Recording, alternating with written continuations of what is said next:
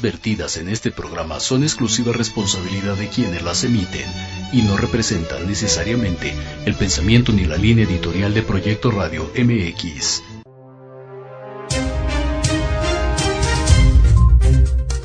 ¿Qué tal? Soy el licenciado Francisco Javier Rodríguez y les doy la más cordial bienvenida a mi programa Entre Diálogos. Un espacio en el que te vas a enterar de lo más relevante en materia nacional e internacional. Bienvenidos.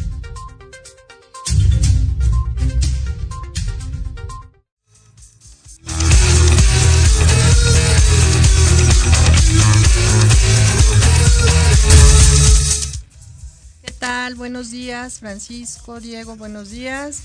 Bienvenidos, bienvenidas a la primera emisión de Entre Diálogos. Hoy es sábado 6 de enero del año 2024 y en este primer programa del año queremos agradecer nuevamente a nuestras audiencias por escucharnos a lo largo de este 2023 y esperamos que en este año nuevo nos acompañen de enero a diciembre. Arrancamos con las notas nacionales. Les platico que el próximo lunes 8 de enero eh, vamos a regresar a clases 24.4 millones de alumnos en México desde preescolar, primaria y secundaria. Luego de poco más de dos semanas de vacaciones de sembrinas, todos los estudiantes de México reanudaremos clases para concluir el ciclo escolar 2023-2024. ¿Qué tal? Buenos días, Diego, Maru, bienvenidos. Efectivamente, hoy es el primer programa, hoy es la primera emisión de Entre Diálogos de este 2024 y esperamos que las audiencias nos favorezcan con su preferencia, como fue el año pasado. De hecho, bueno, ya no lo comentamos eh, en el último programa, pero del recuento que hace anualmente, anualmente Proyecto Radio, en los programas del sábado obtuvimos el séptimo lugar de 10 programas en cuanto a audiencias. Eso es algo muy bueno. Habla de que las audiencias están con nosotros y nos apoyan.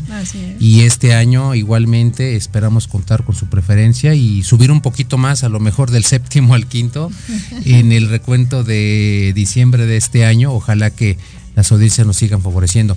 Y efectivamente, eh, el próximo lunes, en dos días, ya regresan a clases más de 20 millones de chicos y chicas. Como lo comenta Diego, luego de poco más de dos semanas de vacaciones para reanudar el ciclo escolar 2023-2024 que concluye en junio, julio más o menos el ciclo. Así es. Y periodos vacacionales, pues Semana Santa y días de asuerto que son los de cajón, pero ya a partir de lunes yo creo que todo mundo ya regresamos a nuestras actividades cotidianas, empezando por los chamacos, el tráfico, otra vez las presiones, las prisas, por favor hay que madrugar el lunes, que no se les vaya a hacer tarde, porque a todo mundo desgraciadamente se nos hace tarde el primer día de labores. Y, y otra cosa, a los peques, eh, espero que estén todos felices, espero que a todos les hayan traído regalitos los Reyes Magos, que se hayan portado bien, que sigan igual, este, para que el próximo año les traigan los que, lo que ustedes pidan. Exactamente, hoy es Día de Reyes, efectivamente. A ver, Diego, platícanos qué te trajeron los Reyes rápidamente. No, pues nada, me trajeron una cosa. Bueno, dos. ¿Qué te trajeron? Me trajeron este, los cazafantasmas. ¿Esa qué es? Es un tipo de... Yo, yo mismo ni siquiera sé qué es. O sea, es como... Es, una, es un simple detector Ajá. que busca como fantasmas. A largas distancias. Ah, ok, muy padre, sí, es un accesorio de los cazafantasmas, ¿no? De la serie ochentera, Sí. que te ayudaba a localizar dónde estaban los fantasmas. Y eso te trajeron. Qué padre, Diego. Te felicito, eres un niño afo- afortunado, como los millones de niños y niñas mexicanos que también tuvieron la suerte de que los reyes les trajeran algo el día de hoy y hemos platicado, hay que ser solidarios con aquellos que no tienen la posibilidad de que los reyes le lleven un, un- un regalito. Recuerdan, en la última emisión de, de Infancias Buscadoras, de eso platicamos. Recuerden llevarse en el auto a donde vayan, este, caminando, vean a un niño que tiene necesidades, regálenle un juguetito de los que ustedes ya no usen.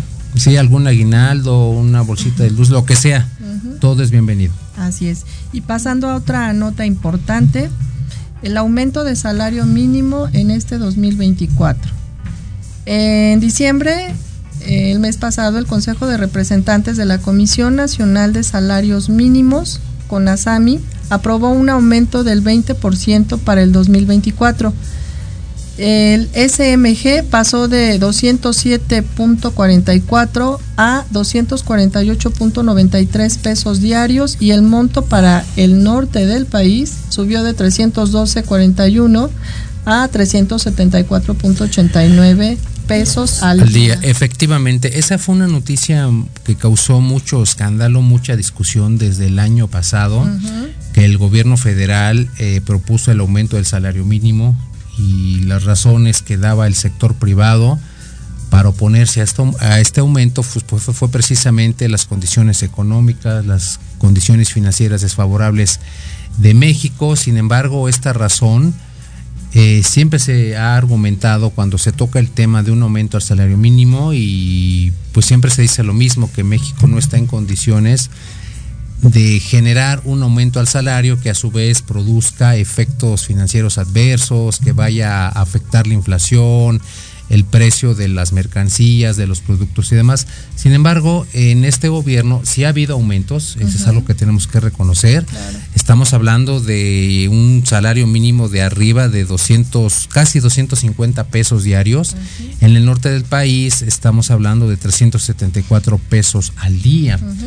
Y yo recuerdo que hace un par de años el salario mínimo a lo mucho llegaba a 100 pesos. Así es. 100, 150 pesos, entonces sí estamos hablando de un aumento pues es considerable, lo cual obviamente es, buen, es bien recibido por toda la clase trabajadora de México, por todos aquellos que viven que literalmente viven del salario mínimo y esto es algo pues muy bueno, aunque causó muchísima controversia, pero ya el sector privado como que ya ya aceptó este aumento y trata como que de acoplarse al cambio que va a generar este aumento, lo cual insisto es muy bueno para México.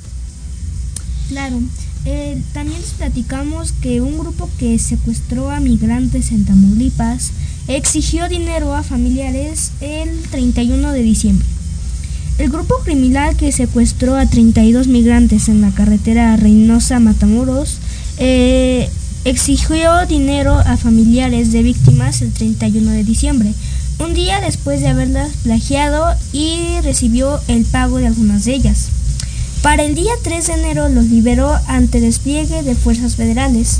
Y también les platico que pues refuerzan la seguridad en Tamaulipas. Exactamente, otra noticia importante, Diego, a finales del año pasado nos enteramos de que varios migrantes fueron secuestrados en Tamaulipas y ahorita nos das a conocer que los secuestradores pedían dinero, pedían rescate por ellos, algunos accedieron como bien lo comenta, sin embargo fueron rescatados y nuevamente es una noticia que hemos tratado aquí muchísimo, nos damos cuenta de cómo los mexicanos lucramos también con el sufrimiento y la necesidad de otras personas, en este caso de hermanos latinoamericanos.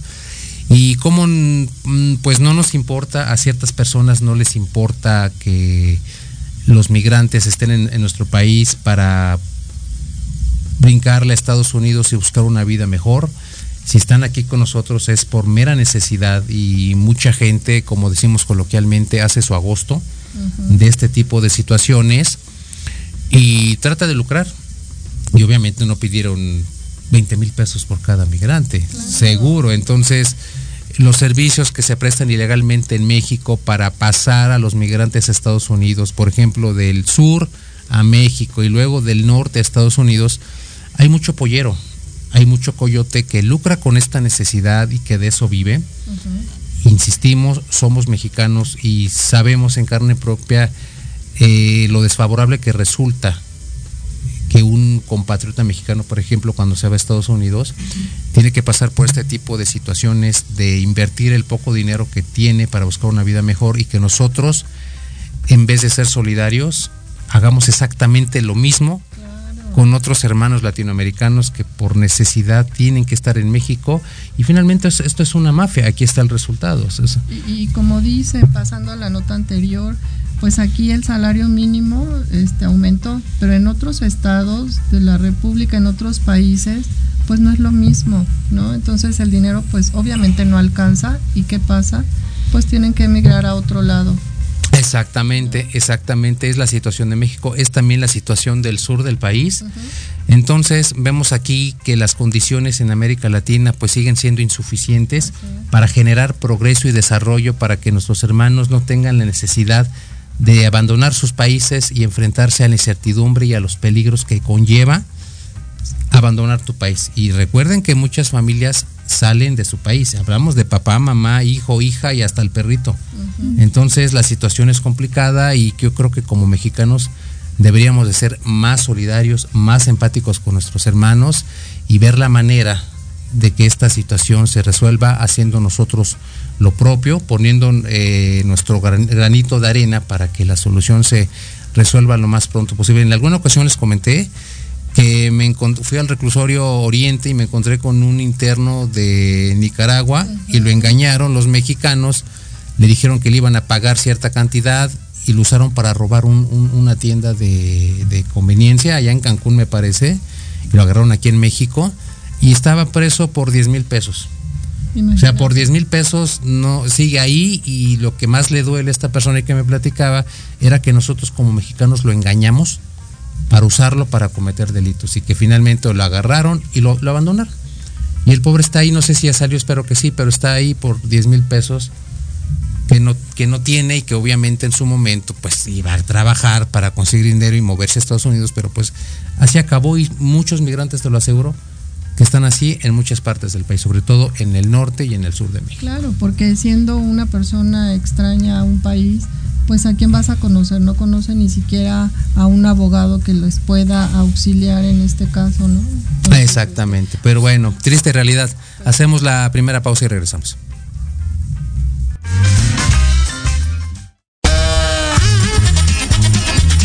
Oye, oye, ¿a dónde vas? ¿Quién, yo? Vamos a un corte rapidísimo y regresamos. Se va a poner interesante. Quédate en casa y escucha la programación de Proyecto Radio MX con sentido social. ¡Uh, la, la chulada!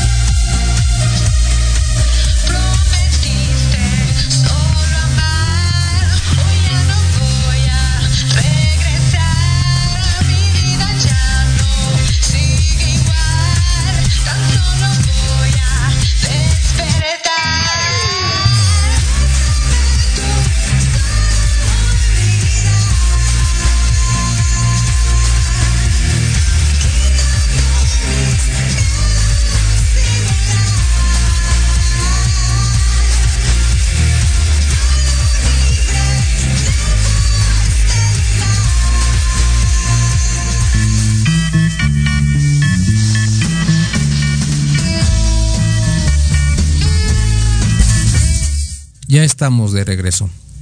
En las primeras horas del primero de enero de 1994, un grupo de indígenas chiapanecos, en su mayoría tzotziles, tomaron varias cabeceras municipales en Chiapas para manifestar su inconformidad con la situación de los indígenas de Chiapas, así como para declararle la guerra al gobierno mexicano en turno y su ejército.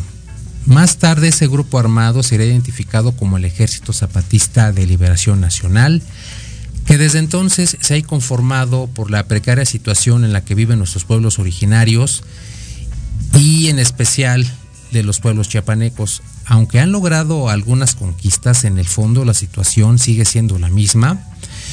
Eh, pues eh, los grupos indígenas mexicanos siguen siendo eh, un sector vulnerable en todo el país.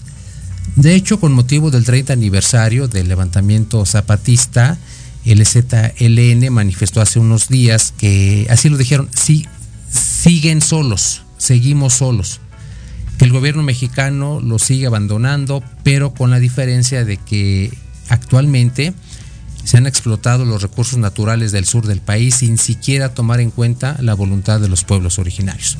Y para platicar de este tema tenemos en la línea telefónica al historiador Alfredo Ruiz Islas. Buenos días Alfredo, gracias por acompañarnos. Hola Francisco, muchas gracias a ti por la invitación.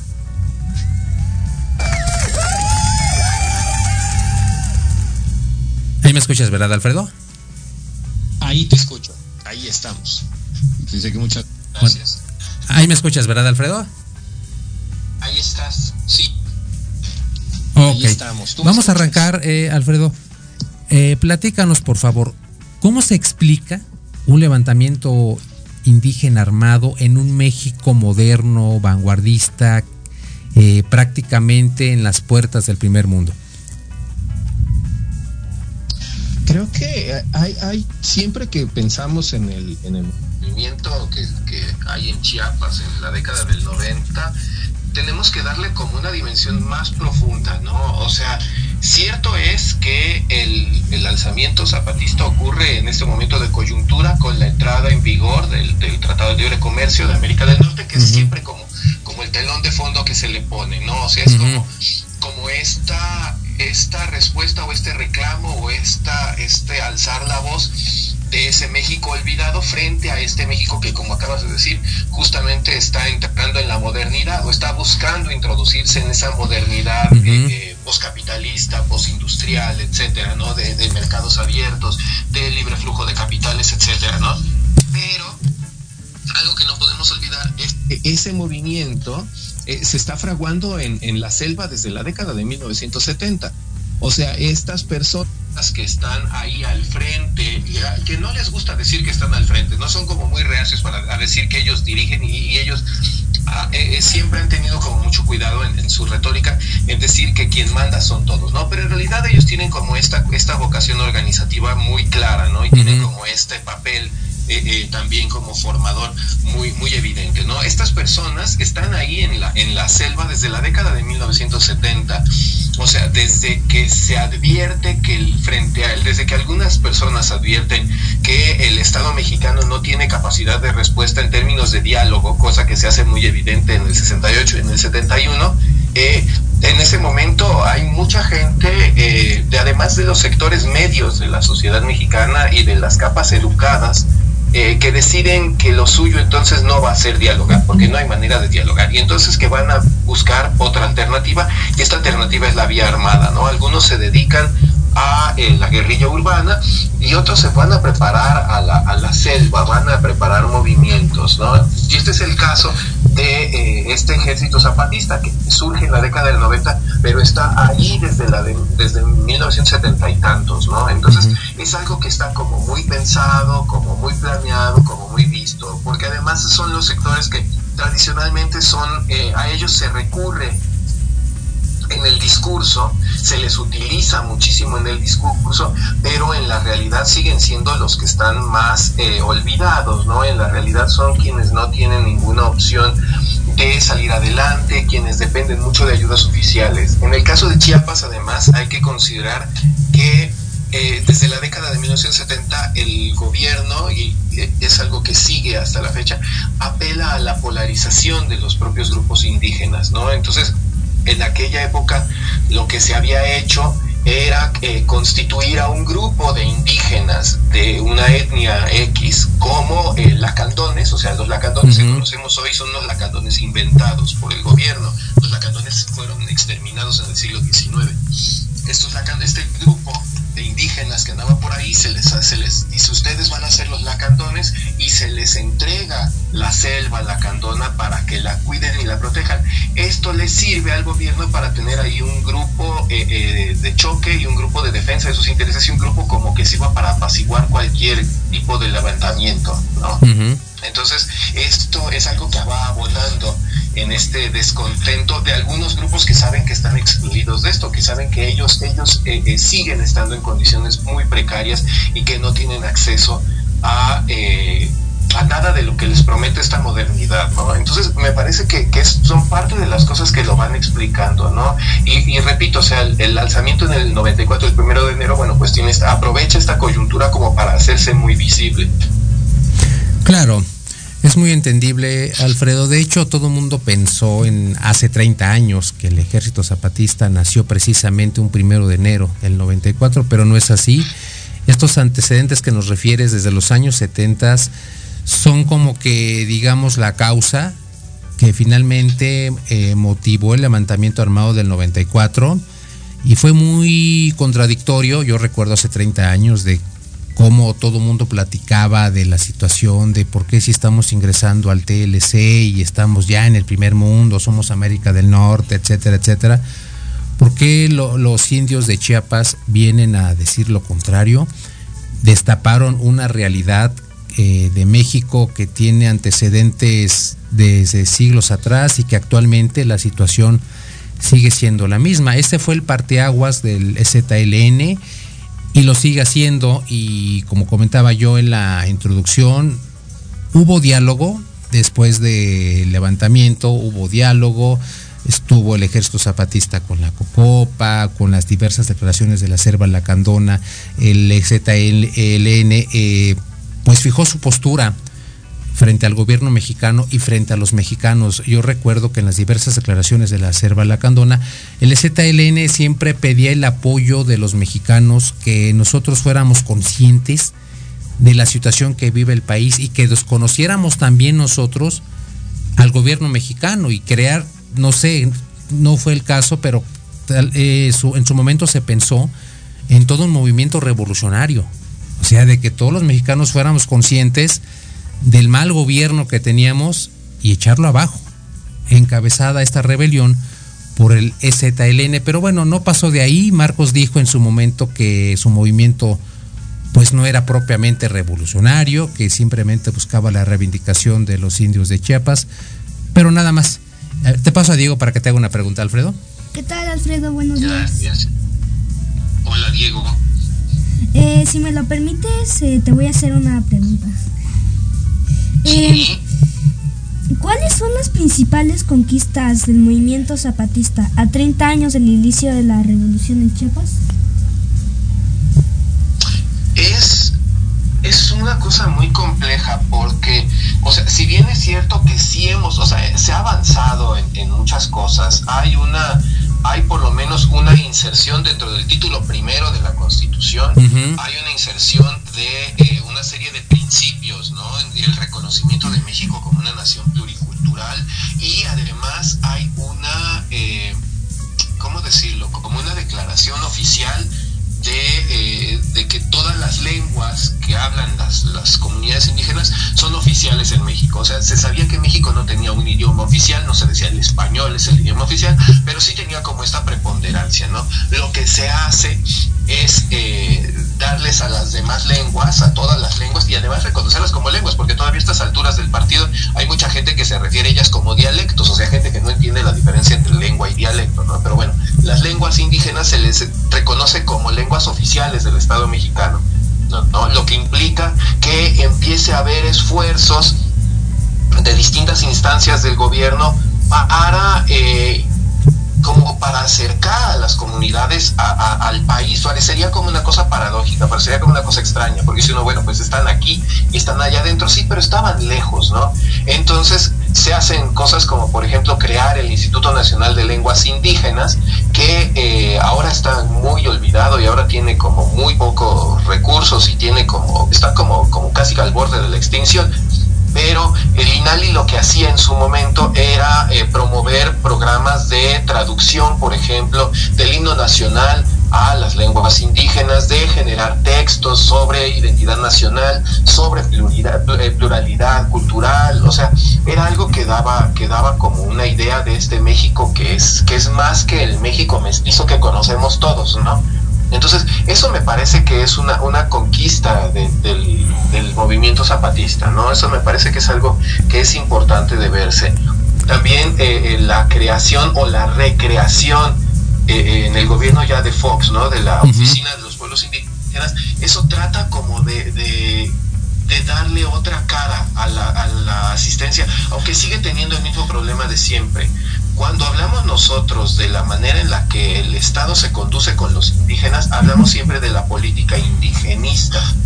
Y el problema de la política indigenista es que depende de la definición de otro. Es decir, el indígena es alguien que tradicionalmente desde el siglo XVI, o sea, desde que se crea la categoría de indio o indígena, eh, es alguien que ha estado privado de la capacidad de decir quién es por sí mismo.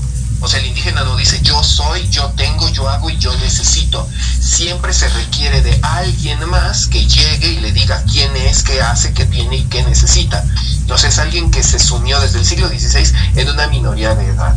Y esto tradicionalmente a partir del reconocimiento de las necesidades de las comunidades indígenas, que esto sucede en el Estado mexicano revolucionario paulatinamente, ¿no? hasta llegar, por ejemplo, a eh, eh, como estas grandes políticas que pone en marcha Luis Echeverría, que son de, carácter más bien demagógico, pero que tienen mucho, mucho eh, impacto, eh, lo que se hace es que se sigue definiendo al, indígena así, ¿no? Y en todas partes es esto, o sea, siempre se dice, el indígena necesita ayuda, necesita desarrollo, necesita que se le hagan cosas, ¿no?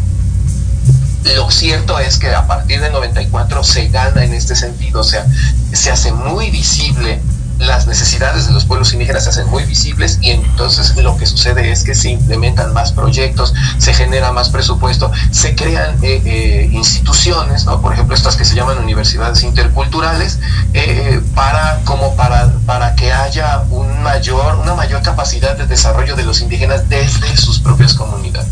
¿No? Esto, esto sería lo que podríamos decir que son como las conquistas, el reconocimiento, la visibilización sobre todo, que era lo que decía mucho Marcos. Marcos eh, eh, eh, si algo reiteraba mucho, era en esto de que se necesitaba visibilizar a los indígenas, necesitábamos verlos, saber quiénes eran. O sea, no era solo la señora que vendía trapitos en la esquina de, la calle o la señora estas a las que respectivamente se les llama Marías. No es la María que trae a su niño en el, en el rebozo y que está pidiendo eh, caridad en una esquina, ¿no? O sea, es más allá de eso. Eso me parece que se ganó, pero no al nivel que deberíamos, o sea, no al nivel que tendría que ser.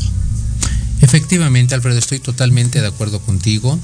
A partir del 1 de enero del 94, México recordó que tenía pueblos originarios, que nuestra nación, como bien lo comentas, es pluricultural y que los pueblos originarios pues están aquí en este país antes que nosotros, que ellos llegaron primero a México y que se les ha olvidado.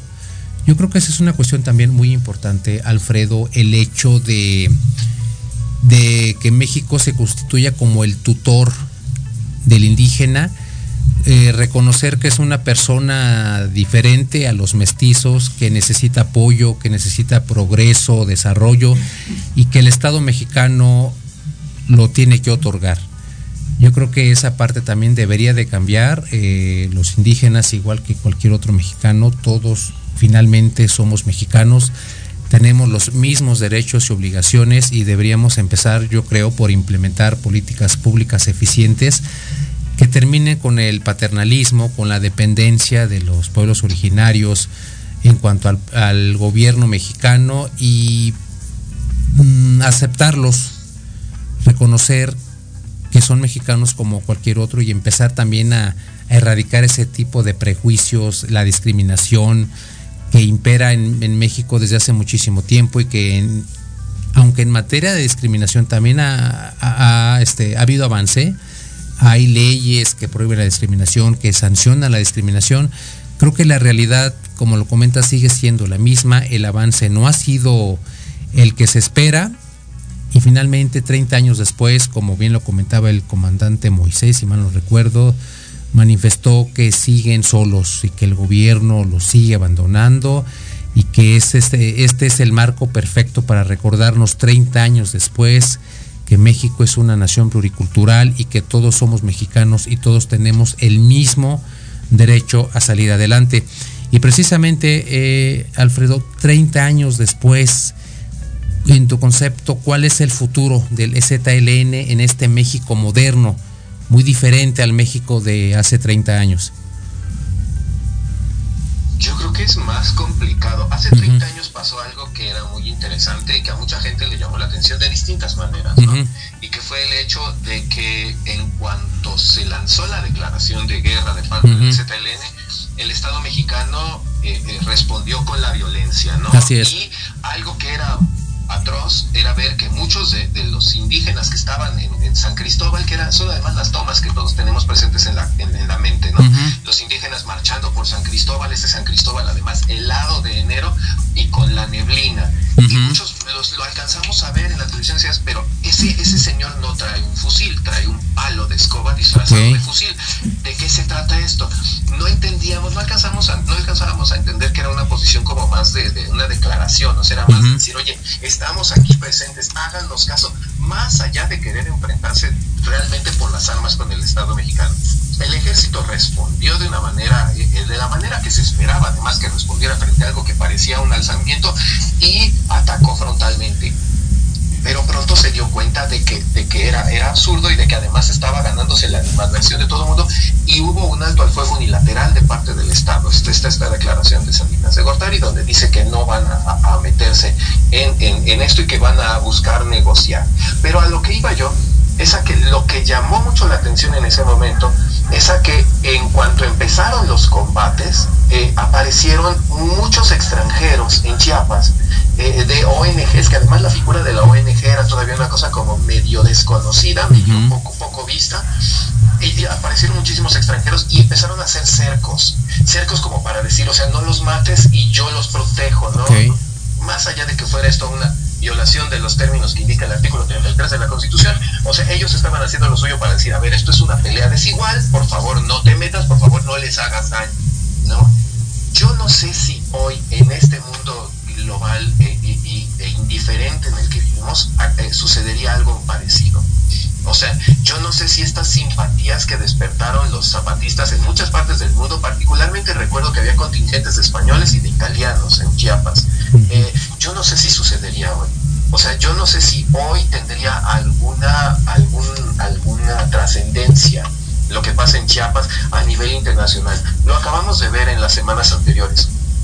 Eh, los, los, zapatistas dijeron, ¿saben qué? Vamos nosotros a desalojar, vamos a dispersarnos, porque ya no solamente estamos enfrentando los embates del gobierno, que el, que el gobierno los, los combate con eh, demagogia y con eh, eh, lo que decía yo, con la polarización con la que los enfrenta con otros grupos indígenas, sino que además está ahora el gran problema en Chiapas del crimen organizado. O sea, el crimen organizado se infiltra en la selva y obviamente entiende que ahí hay una riqueza espectacular de todo tipo, hay, hay recursos, hay gente, hay migrantes a los cuales pueden tomar y secuestrar y, extorsionar y etcétera. Y entonces es algo que además con lo que no pueden, no pueden este, eh, pelear porque algo, no recuerdo quién fue, pero hubo alguien que en la década del 90, muy, muy reciente el movimiento, catalogó a los zapatistas como la única guerrilla pacifista que había en el mundo, cosa que en aquel entonces sonaba muy extraño porque teníamos todos todavía en la mente el recuerdo de las guerrillas que había habido en Nicaragua, en El Salvador, en Guatemala y que eran particularmente violentas. Y esta era una guerrilla pacifista. Entonces, el hecho de que sean una guerrilla pacifista que se dedicó a implementar eh, eh, una serie como de programas para la autogestión de las comunidades, esto que, han estudiado muchos y que se llama la escuelita zapatista, por ejemplo, eh, los hace particularmente vulnerables frente a los grupos del crimen organizado que no se van a tentar el corazón, ¿no? Y el gobierno los tiene en el total abandono. Este gobierno, particularmente el, gobierno actual que hay en México, ha disminuido en, no sé qué tanto por ciento, pero me parece que es en alrededor del 75% los recursos destinados a cualquier programa que tenga que ver con indígenas. Entonces, no hay modo de hacerle frente a, esto. O sea, ellos están, están desatendidos por un lado, no consiguieron lo que querían, esta autogestión, esta libertad, esta autonomía, se les reconoció legalmente, pero no les sirve de nada en este momento. Y además tienen a los criminales ahí.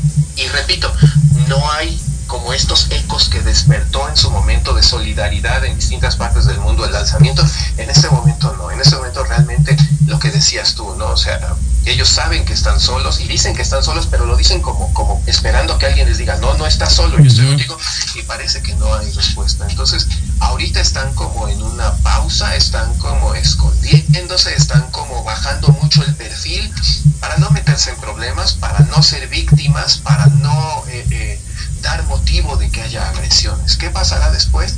Pues dependerá mucho del rumbo que, que tome el país, sobre todo en materia de seguridad, por una parte, y por otro lado, en materia de esto que comentabas tú hace rato, políticas públicas efectivas, o sea, no políticas públicas estas clientelares y, y, efectistas, ¿no? Destinadas más bien a los medios de comunicación, sino, sino políticas públicas que realmente hagan algo por las comunidades, ¿no? Reactivar todas las instancias que tienen del gobierno que tienen que ver con los indígenas sería súper interesante, pero pues no se ve cómo, cómo sería posible.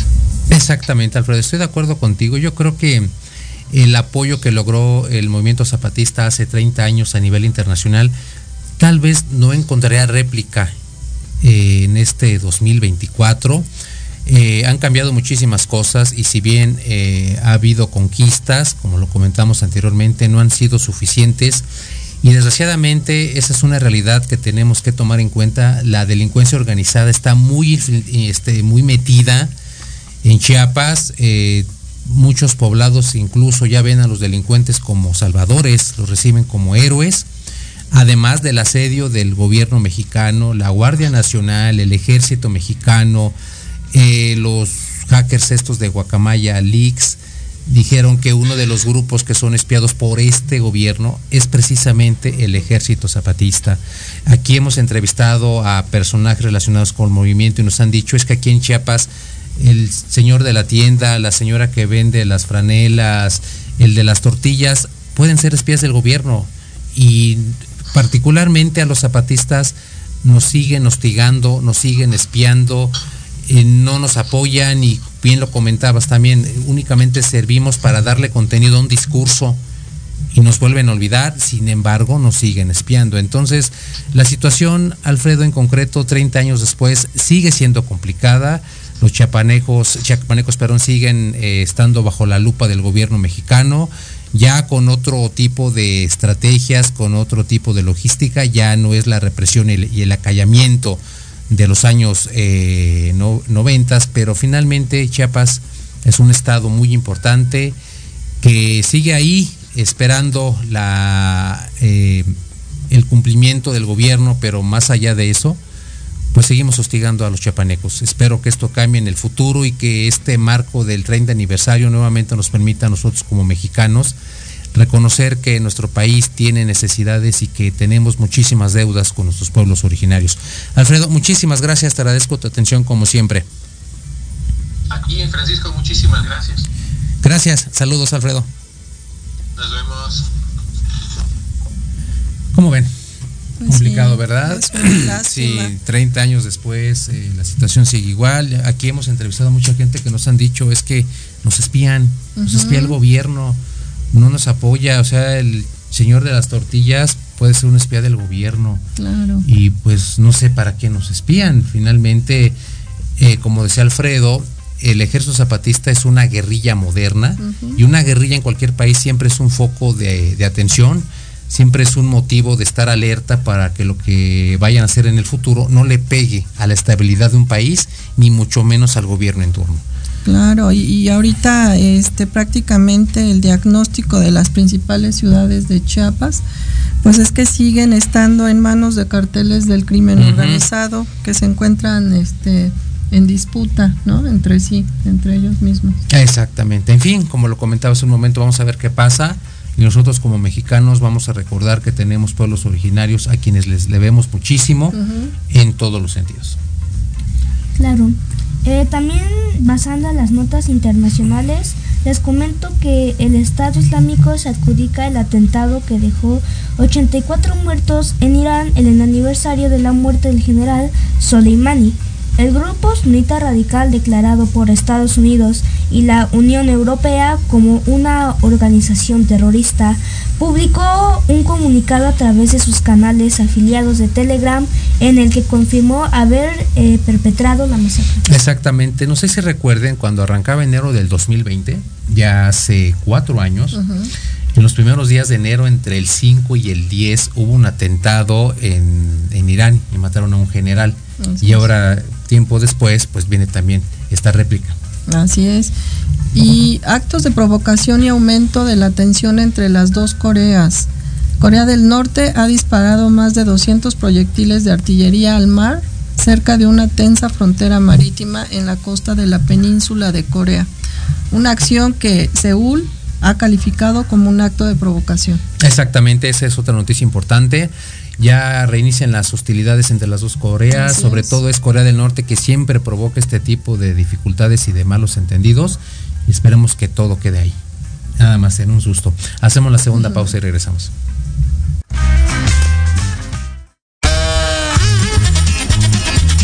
Oye, oye, ¿a dónde vas? ¿Quién, yo? Vamos a un corte rapidísimo y regresamos. Se va a poner interesante. Quédate en casa y escucha la programación de Proyecto Radio MX con sentido social. ¡Uh, la, la chulada!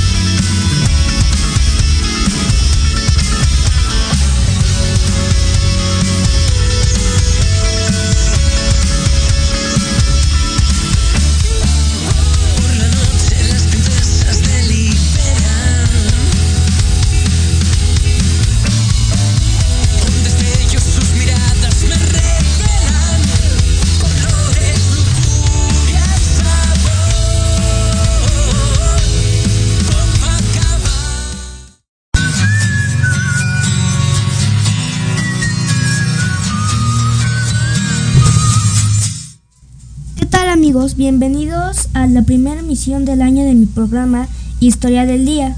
En esta ocasión vamos a platicar sobre un tema muy importante para todos los mexicanos y que siempre se encuentra vigente. Nos referimos a nuestros pueblos originarios.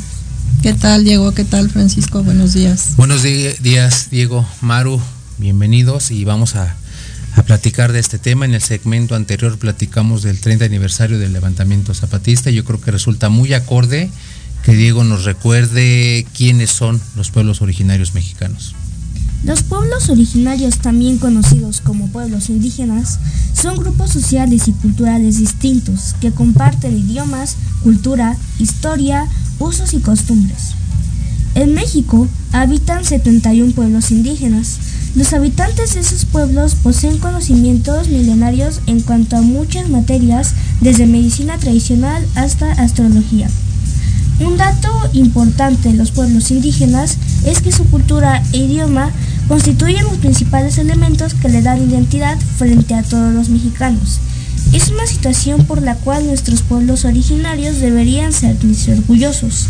Sin embargo, la identidad y cultura indígenas son fuente de discriminación y desprecio en agravio de nuestros indígenas, hombres, mujeres, niños, niñas y adolescentes. Así es, Diego.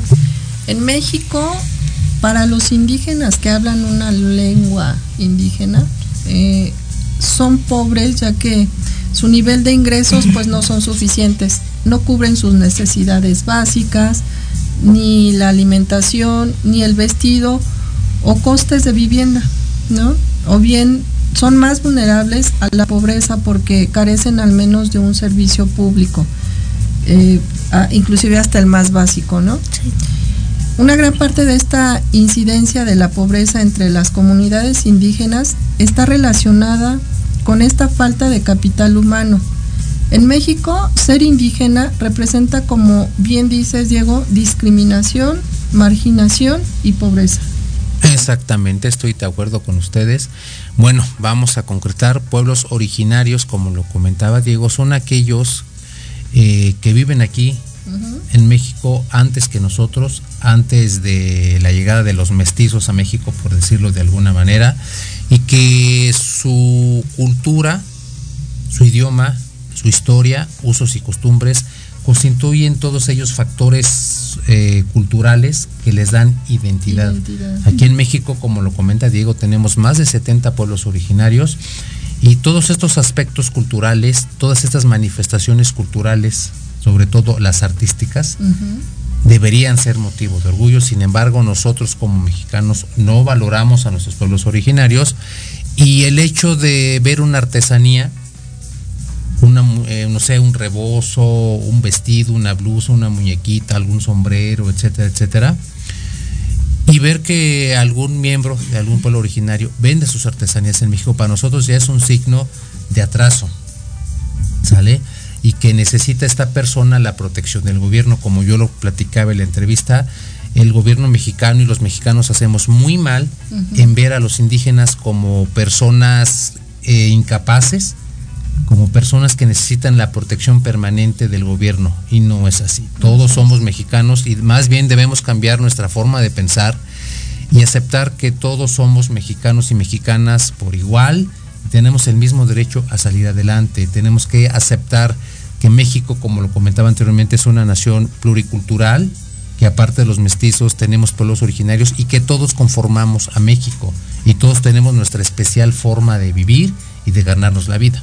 Claro, como dices, todos tenemos necesidades y para ellos el vender artículos que hacen hechos a mano, este, deberíamos de valorarlos más aquí en nuestro país. Más sin embargo, en otros países, o sea, los valoran más que uno mismo. Exactamente, eh, tenemos algunos amigos en Europa, sobre todo en el centro de Europa, las artesanías mexicanas, las artesanías indígenas son súper, mega bien valoradas. Los europeos admiran sinceramente el arte mexicano. Cuando se trata de artesanías son los bienes que más se venden en Europa y que obviamente también ha sido motivo de plagio de los diseños por otros diseñadores europeos, pero nos damos cuenta que como en otras partes del mundo las manifestaciones culturales de México son mejor valoradas que nosotros mismos. Aquí mismos. Aquí en México, entre nosotros, impera muchísimo la ignorancia, el descuido y sobre todo la discriminación en agravio de nuestros pueblos originarios. Y esto es una tradición que viene desde el siglo XVI, como lo comentaba nuestro entrevistado, cuando creamos el término indígena y yo decirte lo que tienes que hacer y quién eres y cómo te tienes que manejar. Entonces ya son siglos de discriminación con los que tenemos que terminar y aceptar que México es un país donde todos somos iguales. Iguales.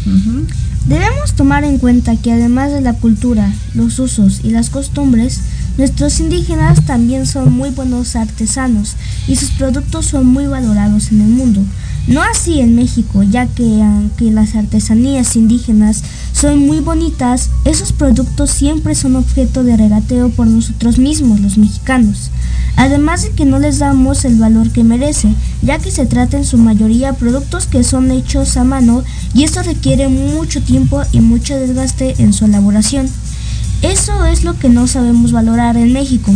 Incluso algunos clientes llegan más lejos y amenazan eh, a nuestros indígenas con no comprarles nada si no acceden al precio que el cliente quiere imponer, que normalmente está por muy debajo del valor verdadero de las artesanías. Así es, aquí estamos acostumbrados a que vemos algo que nos gusta, que venden eh, este, estas personas y todavía nos atrevemos a, a regatear, ¿no? O sea, cosa que no debemos hacer porque, bien lo dices, a ellos les cuesta mucho hacer su trabajo. Gasta mucho tiempo. Exacto, se gasta la vista, este, pues las manos en hacer este tejidos y todo eso. Y aún así todavía nos atrevemos a decirle que está muy caro o que si lo puede bajar de precio. ¿No? Exactamente, sí, esa es una práctica que tenemos muy arraigada, gastamos más dinero en cosas inútiles, en cosas que no nos sirven y que obviamente no le ponemos ningún pero al precio de lo que sea, o sea, hablamos de cualquier cosa inútil en la que le invertimos dinero. Y bien lo comenta Diego, hacer un rebozo a mano implica el desgaste de la vista, el tiempo que se le invierte a ese trabajo, los conocimientos y la identidad cultural que el artesano le imprime a, una, a un bien, a una mercancía, es lo que le da el valor. Así O sea, no se trata de una servilleta con florecitas bordadas, no, es algo más. Es, ahí el, el indígena eh, estampa su identidad, estampa sus valores, su historia, su cultura y lo hace a mano. Entonces, eso es lo que tenemos que valorar. ¿Me explico? O sea, no es posible que no entendamos nuestra riqueza cultural y que no entendamos el valor de lo que valen este tipo de diseños y que debemos fomentar y proteger. Y lo estamos descuidando. Claro. Y bueno, aparte de sus artesanías que realizan muy bonitas, otra actividad que realizan algunos pueblos indígenas es la meliponicultura, que es la cosecha de la miel de abeja melipona. Muy bien. Y se ha desarrollado en la cultura maya desde la época prehispánica, en gran parte de- pertenecientes a grupos indígenas que son los chontales, choles, tzetzales, mayas, tlapanecos y zapotecos. Con las abejas implica conocimiento etológicos, ecológicos y morfológicos que les permiten manejar a las diferentes especies de abejas. Ok, exactamente. Eh, otro tema importante que debemos destacar es que nuestros pueblos originarios, en su mayoría, no tienen acceso a la educación, lo cual constituye un grave rezago en agravio de la niñez indígena de México. Pero también debemos tomar en cuenta que los niños, niñas y adolescentes en México que no van a la escuela en la mayoría de los casos no hablan español, sino únicamente su lengua materna, lo que constituye otra fuente de discriminación en agravio de ellos. Exactamente, una situación complicada. eh, ya hemos dado aquí una breve reseña de lo que son los pueblos originarios y por qué debemos apoyarlos. Apoyarlos, perdón. Bueno, el tiempo se nos ha acabado, Maru. Pues nada, eh, agradecerles por este sábado que nos hayan escuchado y nos vemos el siguiente.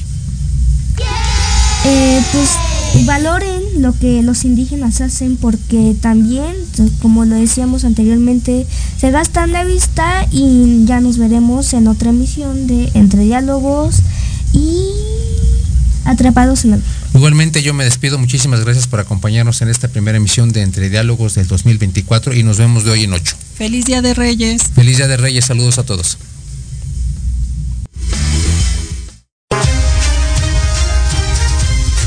Amigos, muchísimas gracias por sintonizarnos este fin de semana y los esperamos el próximo sábado para una nueva emisión de Entre Diálogos.